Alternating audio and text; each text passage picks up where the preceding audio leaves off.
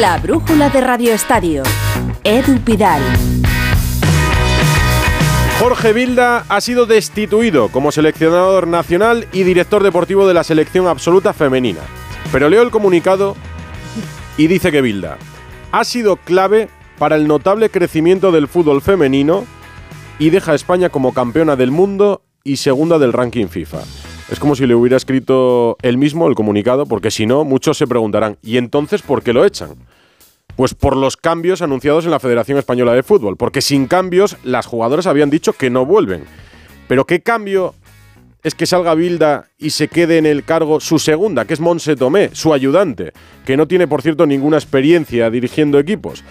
Danos contexto y explícanos qué ha pasado aquí. Ana Rodríguez, pues es bastante complicado porque es un comunicado de la federación que nadie entiende. Echan a Jorge Vilda como seleccionador y también como director deportivo, es decir, ya no pertenece a la federación y no dan los verdaderos motivos. En realidad no dan ni un solo motivo, como decías, solo todo lo contrario, lo despiden después de ganar un mundial y diciendo de él que ponen en valor su intachable conducta personal y deportiva como promotor de los valores del respeto y la deportividad en el fútbol y el notable impulso que ha dado a la selección desde su llegada con los grandes resultados obtenidos como digo, eh, todo para bienes para Jorge Vilda. Y además, como decías, ponen en su puesto a Monse Tomé, un cambio mínimo, su ayudante, una seleccionadora que no tiene ningún tipo de experiencia como primera entrenadora en un banquillo. Como digo, es un cambio mínimo, el mínimo yo creo exigido por las jugadoras en ese comunicado, veremos si es un cambio suficiente para ellas, porque es una línea totalmente continuista, es el mismo método que Jorge Vilda en las manos de Monse Tomé. Y desde luego la federación ha perdido una grandísima oportunidad para empezar de cero con un nuevo cuerpo técnico en la selección femenina, porque entrenadores y entrenadoras con currículum en el fútbol femenino en España hay y de sobra. Ahora tienen que pronunciarse las jugadoras y decir una cosa. Eh, yo, he leído el comunicado de la Federación eh. y había leído comunicados que anunciaban fichajes con menos elogios que esta institución. por eso digo, o se lo ha redactado un amigo o se lo ha redactado el mismo. Es espectacular, pero además en lo personal también. Dice, en realidad no es, coherente. Sí, sí, exactamente. Eh, intachable, conducta intachable personal y deportiva. Ah, salida con alfombra roja. Pues ahora falta que sepamos si las jugadoras lo consideran suficiente. Eso es, porque hablábamos eh, ayer con Alba Redondo en el Radio Estadio Noche y hablaba de que necesitaban y necesitaban ver los cambios porque si no su comunicado en el que decían que no volverían a la selección seguiría muy vigente. Lo que parece es que es una huida hacia adelante. Hay lista al 15, con Bilde no la habría, que es lo más sencillo, poner a su segunda. Monse Tomé al frente de la selección femenina. Lo que está claro es que es un cambio que el nuevo presidente de la federación, Pedro Rocha, el que dejó designado Rubiales, dejando todo atado y bien atado, lo prometió, le prometió al secretario de Estado para el Deporte, Víctor Franco. Rocha y Francos se han reunido hoy en el Consejo Superior de Deportes y allí ha estado Rafa Fernández. ¿Qué sabemos de la reunión, Rafa? Hola. Hola Edu, hora y media ha durado la reunión entre los dos presidentes del Consejo, Víctor Francos y el interino de la Federación, Pedro Rocha, que ha llegado tras el comunicado de disculpas que, del que habláis con al menos 10 días de retraso, diría yo, y con la cabeza de Bilda ya entregada como oficial para poner a, como Bullán apuntabas, a una de las que no dudó en aplaudir a Luis Rubiales en la Asamblea en primera fila. Digna de esa Asamblea de actor de Hollywood que nos brindó el suspendido presidente, Rocha se fue sin hacer declaraciones del Consejo Superior de Deportes, eso sí, en el Audi A8, con su chofer, en el Audi que se subía antes Rubiales y con el porte de un extremeño que me dicen tiene tiendas de moda que cuentan también que cuando fue a la gala de la UEFA en Mónaco hace una semana se dio cuenta de que hay otra vida. De lo mollar, nada de nada. El que firmó la carta de traición al fútbol y al gobierno español con la amenaza UEFA, Andreu Camps, sigue en su sitio. De secretario general Cueto, el hombre del bufete GC Legal que sigue haciendo caja como abogado externo, ahí sigue. Pedro González Segura, el jefe legal al que le devolvieron el dinero por Bizum de las convivencias famosas de Salobreña, ahí sigue. O el responsable de integridad que grabó a traición al presidente de la Liga, Javier Tebas, para recuperar el cariño de Rubiales que le había humillado previamente, ahí sigue. Un auténtico juego de tronos con puñales que vuelan y en el que Rocha dice que ha hablado en el Consejo Superior de Deportes de la candidatura del Mundial 2030. Pero, señor Rocha, si todavía no hay ni bases por parte de FIFA, o quizá han hablado de los 8 millones de euros con los que IZ le subvencionó a Rubiales para promocionar la candidatura, o para dar ese dinero en parte a las territoriales. Para mí, Edu Rocha, de momento sigue siendo testaferro de Rubiales. También ha habido una carta de la Federación pidiendo disculpas al mundo del fútbol y al conjunto de la sociedad por la conducta, dice, inapropiada del señor Rubiales. Hay mucho adorno alrededor del comunicado y para mí solo un párrafo quizás aprovechable, más allá del titular. Dice, para que quede claro, esta postura fue la del señor Rubiales, no de la de la federación. Nos sentimos especialmente apenados y avergonzados por el dolor y la angustia adicionales que esto ha causado. El fútbol femenino parece estar envuelto en una constante polémica que nunca acaba además. Por ejemplo, de momento la competición no va a empezar por la huelga convocada por las jugadoras. ¿Hay acuerdo o sigue la huelga, Rafa? Pues de momento sigue la huelga. Lo anunciamos el pasado viernes que se convocaba la huelga aquí en Onda Cero y hoy ha habido doble sesión de reunión mañana y tarde en el SIMA, que es donde se tiene que intentar conciliar y no se ponen de acuerdo. Los sindicatos piden llegar a 30.000 euros de salario mínimo en tres años y me dicen que la patronal propone llegar a esos 30.000 pero en siete años. Vamos a ver porque mañana a las diez y media de la mañana último intento porque el viernes está estaba previsto que arrancara la primera jornada. Me da la impresión de que las dos partes tienen asumido que la huelga va a ser una realidad. Qué lástima este arranque de temporada una vez más en el fútbol femenino. Después de haber ganado un mundial encima. Más asuntos, el día ha tenido de todo. El juez del caso Negreira ve indicios para investigar al Barça por sobornar a los árbitros. Es decir, el juez ve indicios de que el Barça pagaba para que Negreira designara árbitros favorables. Que a mí me parece escandaloso. No sé si es para tanto, pero por ejemplo, ¿qué le parece a alguien que ha seguido minuto a minuto el caso Negreira? Diario El Mundo, Esteban Urriztieta. Nunca antes, hasta ahora, habíamos visto en un informe oficial a las fuerzas y cuerpos de seguridad del Estado o a un juez decir que el arbitraje en España había estado amañado. En el mundo hemos publicado durante los últimos días el informe de la Guardia Civil sobre el caso Negreira, en el que dice que el arbitraje, que los colegiados no fueron imparciales en la época de Negreira, que el CTA funcionó de manera irregular y por si fuera poco, el instructor de la causa esta misma mañana ha dictado un auto en el que dice que existía una corrupción sistémica en el fútbol español. Por lo tanto, insisto, estamos ante hitos históricos en lo que se refiere a la lucha contra la corrupción en el deporte en España. Joan Laporta está metido de lleno en el caso como presidente en su primera etapa. ¿Qué dice el Barça? ¿Qué dice el Fútbol Club Barcelona ante esta información, ante la postura del juez? Alfredo Martínez, buenas tardes. Buenas tardes. Oficialmente no se pronuncia el equipo azulgrana ante estas últimas informaciones que siguen en un goteo constante en torno al caso Negreira. Lo que sí se muestra es sorprendido y en total desacuerdo con estas, estos comentarios y estas conclusiones, que no dejan de ser conclusiones porque entienden que siguen adoleciendo de pruebas. Sigue defendiendo el Barcelona su inocencia, no da crédito a estas informaciones y cree que de momento no hay ninguna prueba que demuestre que Negreira influyera en ningún tipo de resultados y en ninguna competición. Todo esto y aún no hemos hablado de fútbol. Uf se acaba lo bueno, ¿eh? Vuelve la rutina, las clases de los niños. Sí, sí. ¿Has visto lo de los 10 días Nissan? ¿Los 10 días qué? Los 10 días Nissan. Del 6 al 16 de septiembre en tu concesionario puedes tener tu Nissan con entrega inmediata, grandes descuentos y no pagas hasta 2024. Vamos antes de que se agoten, ¿no? Más información en tu red de concesionarios Nissan. ¿Te lo digo o te lo cuento? Te lo digo. No me ayudas con las pequeñas reparaciones de casa. Te lo cuento. Yo me voy a la mutua. Vente a la mutua y además de ofrecerte nuestro servicio de manitas hogar, te bajamos el precio de tus seguros, sea cual sea. Llama al 91 555 5555. Te lo digo o te lo cuento. Vente a la mutua. Condiciones en mutua.es.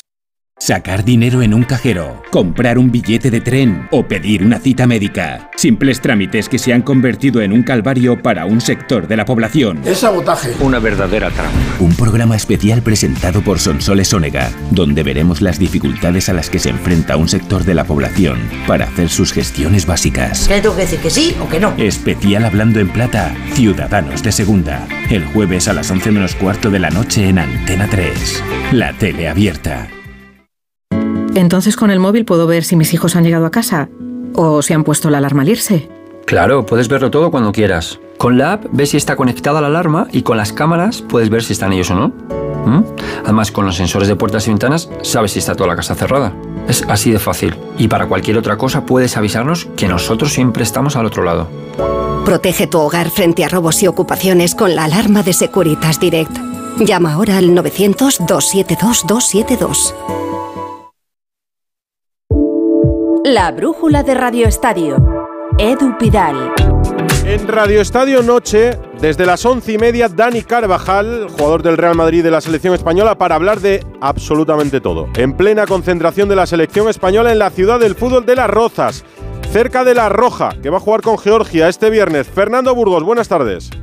Hola, buenas tardes. Con pocas noticias en torno, y eso es una buena noticia, que no haya noticias negativas, con la tranquilidad que da el hecho de que hay que concentrarse en lo que nos espera el próximo jueves, viernes, mejor dicho. Mañana viaja La Roja y me ha engañado un poco porque siempre viaja en la previa. Viernes a las 6 de la tarde, hora española. Siguiente martes, 9 menos cuarto, en Granada frente a Chipre. Entrenamiento matinal, el del primero de ayer no fue un entrenamiento porque duró apenas 35 minutos para menos de la mitad de los 24 internacionales. El de hoy sí que ha sido un poco más intenso, en torno a una hora y cuarto, con los 24 internacionales que convocó el pasado viernes Luis de la Fuente. Se han incorporado Unai Simón, Gaby y Dani Olmo. Eh, la imagen del día, pues que Gaby ha entrenado con un casco. Un casco muy de rugby. Yo no entiendo mucho de rugby. por lo de la oreja. Pilier puede ser? Sí, Sí, sí, por sí. lo de, de Pilier. La oreja derecha, donde le pusieron tres grapas en su interior. Bueno, pues han querido que Gaby entrene con ese casco en la mañana de hoy. No ha habido eh, más cosas destacables. Luis de la Fuente ha empezado a perfilar, mañana te cuento a lo mejor un poquito más, ese once inicial para enfrentarse a Georgia en Tiflis. Y después hemos escuchado al más veterano de esta selección, César Azpilicueta, el Navarro. Ha cumplido hace una semanita 34 años. Le saca a Lamin Yamal casi 18. Es una auténtica barbaridad.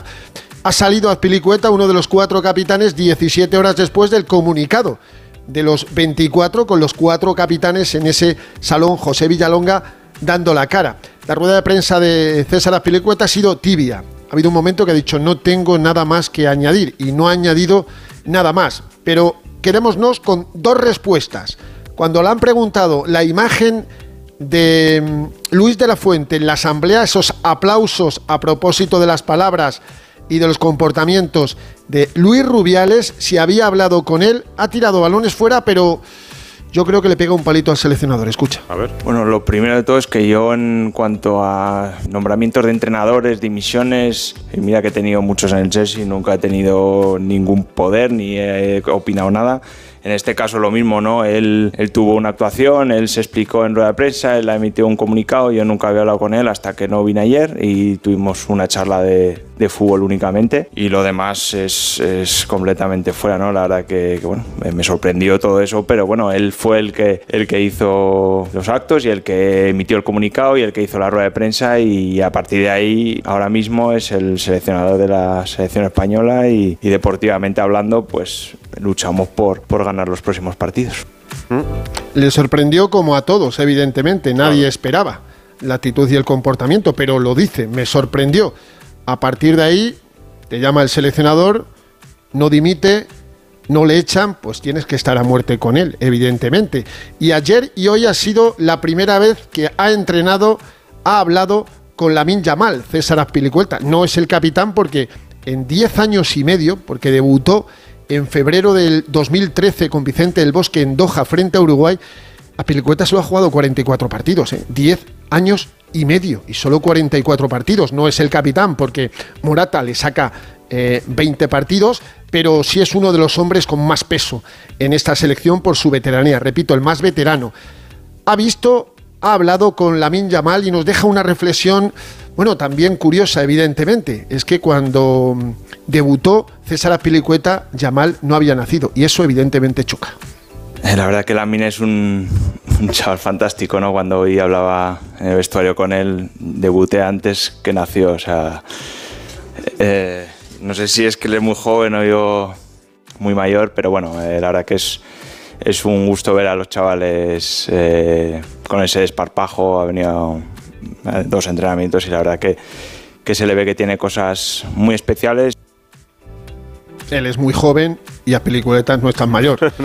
con, 30 y- con 34 años no es mayor y más como se ha cuidado el futbolista que viene a esta convocatoria de la selección española por primera vez como jugador del Atlético de Madrid. Para mañana, el entrenamiento se ha adelantado media hora, a las diez y media, evidentemente a puerta cerrada. Una hora y media después aproximadamente, rueda de prensa de Dani Carvajal. Bueno, si quieren escucharla bien, pero lo más importante lo va a decir esta noche en el Radio Estadio Noche de Onda Cero. No se la pierdan porque la entrevista es súper interesante. Y a las tres y media, viaje a Tiflis. Son cuatro horas diez minutos de vuelo. Van a llegar para eh, cenar porque en Tiflis son dos horas más. Pues esta noche citado a las once y media y mañana ya supongo que me lo contarás en pleno vuelo desde el avión camino de Georgia. Gracias, Fernando. Esto es la selección. Esta noche, insisto, Dani Carvajal a las once y media en Radio Estadio Noche. Primer entrenador que cae en primera. El Villarreal, decimoquinto, una victoria, tres derrotas. Ha destituido, para mí por sorpresa, a Quique Setién. ¿Y quién suena ahora? Víctor Franch, hola. ¿Qué tal, Edu? Buenas tardes. Muy Pues ya había un run run extraño por Villarreal, ¿eh? tras la derrota en Cádiz esta pasada jornada, con lo cual sí que puede parecer sorprendente la noticia al ser solo la cuarta jornada, pero tampoco pilla tan de sorpresa a los que siguen de cerca al equipo amarillo. Lo principal es que no es una decisión que se tome por los resultados de este arranque de campeonato, sino que ha pesado mucho más la complicada situación y relación de Setién con algunos de los principales jugadores del equipo a causa de sus decisiones deportivas y su sistema de juego, especialmente con los veteranos y pesos pesados. Ya hubo problemas la pasada temporada, pero la ruptura se ha hecho mucho mayor esta temporada con jugadores especialmente importantes. En el equipo amarillo se había propiciado una gran fractura y el club ha querido ahora sí cortar por lo sano desde principio de temporada. En Argentina aseguran que Marcelo Gallardo, ex de Rivera, ha dicho no al Villarreal en las últimas horas. Suenan nombres como Julen Lopetegui, aunque hay ofrecimientos de otros técnicos desde el club. Lo que aseguran es que no hay prisa y que se quiere meditar una decisión evidentemente trascendente para esta temporada. Muy importante, ¿quién sustituye a Setién ahora en Villarreal? Importante, muy importante también la llegada de Sergio Ramos, que sigue siendo noticia. Lo presenta mañana, se abren las puertas del Sánchez Pizjuán y los Viris han lanzado un comunicado criticando el fichaje. Sevilla, Carlos Hidalgo.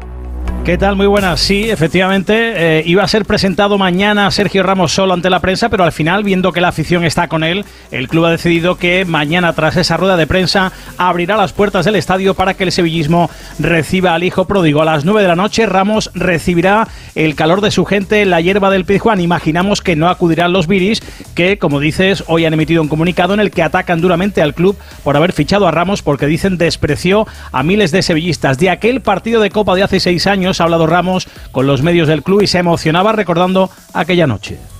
emociona mucho eh, hablar de, mi abuelo porque al final me llevé una imagen muy fea cuando vine aquí porque se fue llorando, ¿no?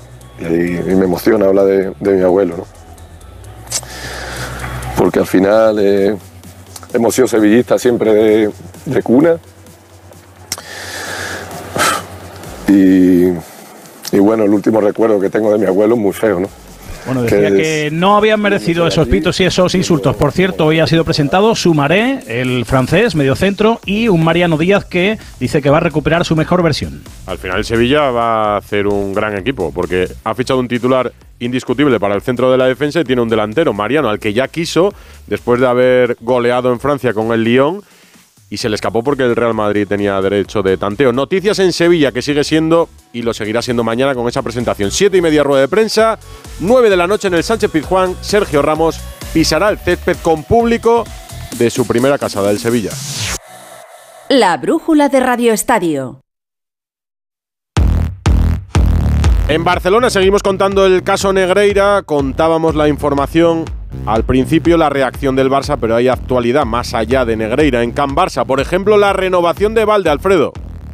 Sí, Valde y Lamin Yamal. A la vuelta del parón de selecciones, el Barcelona que ya tiene un acuerdo con su representante, curiosamente el de los dos es Jorge Méndez, el hombre omnipotente ahora mismo en Can Barça, van a renovar y van a ser blindados por mil millones de euros. La verdad es que Valde, que tiene 16 años, es todo un eh, futurible extraordinario para el primer equipo. Hoy, Alejandro Valde, en declaraciones a los compañeros del diario Sport, reconocía que su deseo es triunfar en Can Barça durante muchos años. Bueno, todavía mis agentes están trabajando en eso, pero la verdad que está yendo todo muy bien. Mi intención es seguir y, y bueno, que espero que siga siguiendo todo bien. Al final es el club de mi vida, llevo aquí ya 13 temporadas y bueno, ojalá pueda hacer una carrera muy larga en este club.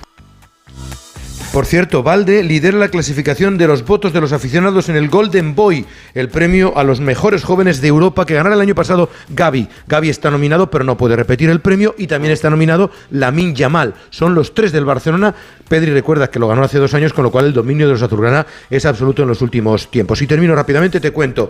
27 inscritos en la Liga de Campeones. Están los jóvenes Cubarsí, Fermín López, con eh, Astrálaga Yamal, Alarcón y Diego Corchen, este jugador alemán que ha fichado el Barcelona para el filial y un dato que ha ofrecido la agencia EFE es espectacular de la economía del Barcelona. De los 566 millones que tenía de masa salarial el año pasado, que era el 73% del presupuesto, ha pasado a 404 millones este año. Se han ahorrado 161 millones en fichas. Claro, se han ido futbolistas como Griezmann, que entraba en el presupuesto, como Jordi Alba, como Sergio Busquets y el ahorro es considerable. Eso sí, en traspasos ha vendido por 81,5 millones de euros y como solo pagó por Uriol, ha tenido un beneficio de 78,1. Es decir, que ahora el Barça se ha apretado el cinturón y todavía hasta está haciendo negocios. Las cuentas del Barça, importantes para poder encajar la plantilla. Eso en Barcelona. En el Real Madrid, en el Real Madrid está Mendy recuperado para pelearle el puesto a Fran García. Chuamení hablando de Mbappé.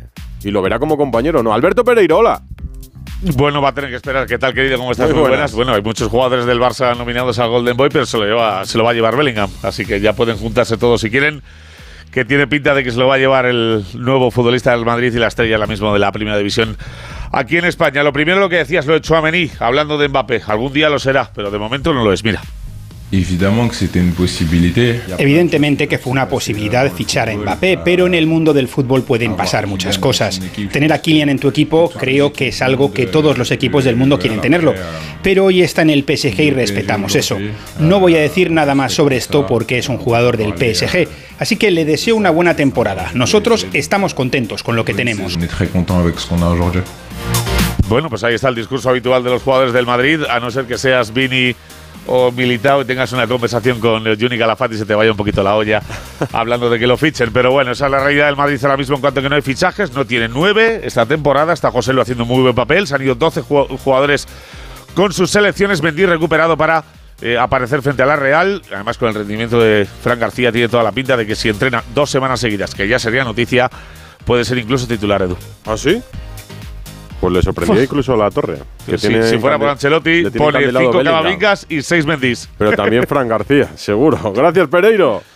Tú nos contarás el 11, la narración del partido del Real Madrid. En el Atlético de Madrid, Carrasco ya ha sido presentado en Arabia, Hugo Condés.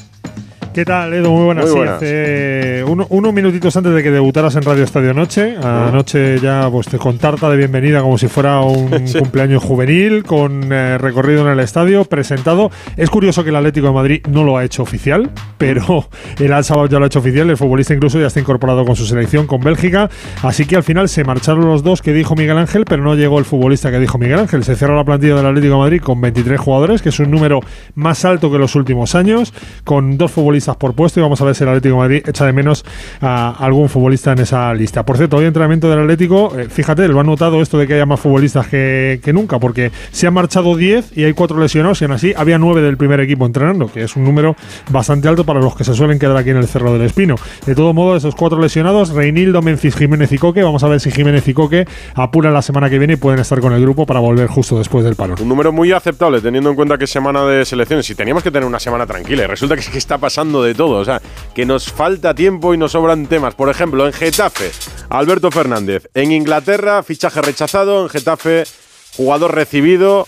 Polémica en torno a la llegada del nuevo jugador. Muy buenas. Hola, Edu, ¿qué tal? Muy buena. Sí, Mason Greenwood, que se le ha presentado junto a Diego Rico y Oscar Rodríguez, todo hay que decirlo, de una manera inusual, que no se ha visto nunca en el Getafe. Hay que felicitar al Departamento de Comunicación porque han abierto el estadio, ha habido casi 4.000 aficionados para ver esta presentación. Pero por poner un pero no hemos podido eh, hacer preguntar eh, a los jugadores y que hagan declaraciones a los periodistas, a los medios de comunicación. Esto se ha hecho principalmente por Mason Greenwood. La información que tiene Onda Cero es que hay una cláusula en ese fichaje del Manchester United por la cual eh, no puede hacer declaraciones, ni incluso aquí en España, ni incluso en el Getafe. Así que no hemos escuchado al inglés, sí que hemos escuchado porque nos ha atendido Rubén Reyes, director deportivo del Getafe. Le hemos preguntado por Greenwood, por ese caso. se le denunció por violación en enero del 22. eh, la testigo, en este caso su pareja, retiró la denuncia a principios de año. Se archivó su, su causa, pero no se le declaró inocente. Esto ha dicho Rubén Reyes. No, nada, en absoluto, porque eh, ya, ya lo ha dicho que lo tenía que decir, ¿no? Que es un juez y, y es la máxima autoridad absoluta, ¿no? Y nosotros eh, lo que hemos eh, hecho es, siempre digo, fichar jugadores en disposición de ser fichados y Bueno, hay que decirle a Rubén Reyes, en este caso al club, que eh, el jugador no es inocente, no se le ha declarado inocente, tampoco culpable porque está archivado, pero es lógico todas las suspicacias y toda la polémica que hay ahora mismo. No le vamos a escuchar en toda la temporada, entiendo, en entrevistas. No ha declarado nada en su presentación, tampoco en la televisión. Le ha hecho el speaker dos preguntas y bueno, pues dos tópicos. Estoy muy feliz de estar aquí, voy a darlo todo, pero ahora mismo la situación es que no va a atender a los medios en toda la temporada. En Inglaterra ha habido polémica con la llegada a Getafe. Mucha, mucha, porque podemos decir que una amplia mayoría de la sociedad inglesa rechaza al jugador, le, ca- le han cancelado, como se suele decir allí, pero en el seno del United todavía tienen la esperanza de, es verdad que es un jugador brillante y que puedan sacar algún rédito económico por él. Presentado en Getafe, gracias Alberto. Ya le preguntaremos si la gente del Getafe está de acuerdo o no con la llegada del inglés. Más fútbol, más noticias. Andrés Aránguez. ¿Qué tal, Edu? Pues te cuento dos renovaciones. Una en el Valencia. Fran Pérez ha ampliado su contrato hasta 2026. El extremo, a punto de cumplir 21 años, tiene ya ficha con el primer equipo para esta temporada. Y en Osasuna, Iker Muñoz amplía contrato hasta 2027 con cláusula de 12 millones de euros. Canterano que ya ha sido titular ante Valencia y Barcelona. Y fuera de España, en Italia, la Sandoria finalmente no fichará a Santi Mina después de la gran presión de sus aficionados para impedir que el delantero condenado a cuatro años de cárcel por abuso sexual pudiese llegar al club genovés. Y en Brasil han desconvocado a Anthony, delantero del Manchester United, tras conocerse que está siendo investigado por presuntamente amenazar y agredir a su expareja. Si esto fuera una semana normal de selecciones, con el parón, en pleno mes de septiembre, el orden, más o menos, en una reunión de guion, sería Selección Española, US Open. Tenemos a Carlos Alcaraz en, en el US Open, vivo, en cuartos de final y con Djokovic en juego por un puesto en semifinales. Nueva York, Rafa Plaza, muy buenas. Hola Edu, muy buenas. Vamos a lo primero que es el directo. Está ganando Djokovic, como no se podía hacer de otra manera. 6-1, 2-1 y saque a Taylor Fritz para meterse en semifinales. Semifinales que va a buscar mañana Alcaraz. Finalmente no va a ser contra Sinner. ¿Por qué? Porque le ganó Esberev ayer en un partido de casi 5 horas y van a jugar mañana Alcaraz y Esberev. ¿A qué hora? A las 3 de la madrugada, hora española. Así que va a tocar trasnochar para quien quiera ver a Carlitos buscando las semifinales. Hay un sonido que subtitulado y reproducido con imagen es muy llamativo. En la radio no era tanto, lo escuché, digo, no se iba a entender, pero es al alemán, es Zverev, quejándose al juez de silla cuando un espectador grita una frase histórica de Hitler o algo así, ¿no, Rafa? Así es, eh, ha habido bueno, eh, un espectador que, según es verdad, había gritado una frase histórica de Hitler, ha parado el partido y quería que lo expulsaran de la pista. Y la verdad que ha sido la anécdota del partido, más allá de que ha sido un partido de tenis increíble entre Zverev y Sinner. En lo deportivo se lo toman muy en serio, ¿eh? En Sí, Alemania. sí, no, ¿Tú te no. acuerdas cómo fueron ahí a ver al Borussia unos Sí, hooligans? sí, sí. Que, que no sé si eran ultrasur, ¿eh? Que empezaron a hacer un saludo, el saludo a la romana. Sí, yo creo que sí lo. Terminaron detenidos, ¿eh? Así acabaron. Pues así está en Nueva York. Y en Valladolid está la Vuelta Ciclista España, hoy con crono y con victoria de Gana. Juan Clavijo, muy buenas. ¿Qué tal? Buenas, Edu. Sí, y saliendo reforzados Renko, Evenepoel y Primo Roglic, que han sido los mejores entre los favoritos. Mal día para los nuestros. Ayuso se ha dejado 55 segundos, 1.30 en Rick Más, donde el norteamericano, recordemos, Sepkus, sigue siendo líder. Mañana final, ojito, en la Laguna Negra, en Vinuesa. Hay una subida exigente. Estaremos pendientes y lo contaremos aquí. Gracias, Juan. Pues nada, te dejo con la economía. Estás encandilado con Bellingham, yo lo sé. No, vamos a ver. ¿Y qué, y qué madridista no lo está? Edu Pidal. No, pues si hasta, hasta los hijos de Carvajal, me ha dicho esta mañana Dani, luego lo escuchamos, que sus hijos le piden fotos de Vinicius y de Bellingham. Hombre, es que ni, ni Zidane tuvo un inicio tan fulgurante. ¿Tú recuerdas Zidane que trató, en trató bastante de arrancar? Es que no es fácil ser la gran estrella Ronaldo. Nazario también tuvo un buen inicio. También, es verdad. Hasta luego.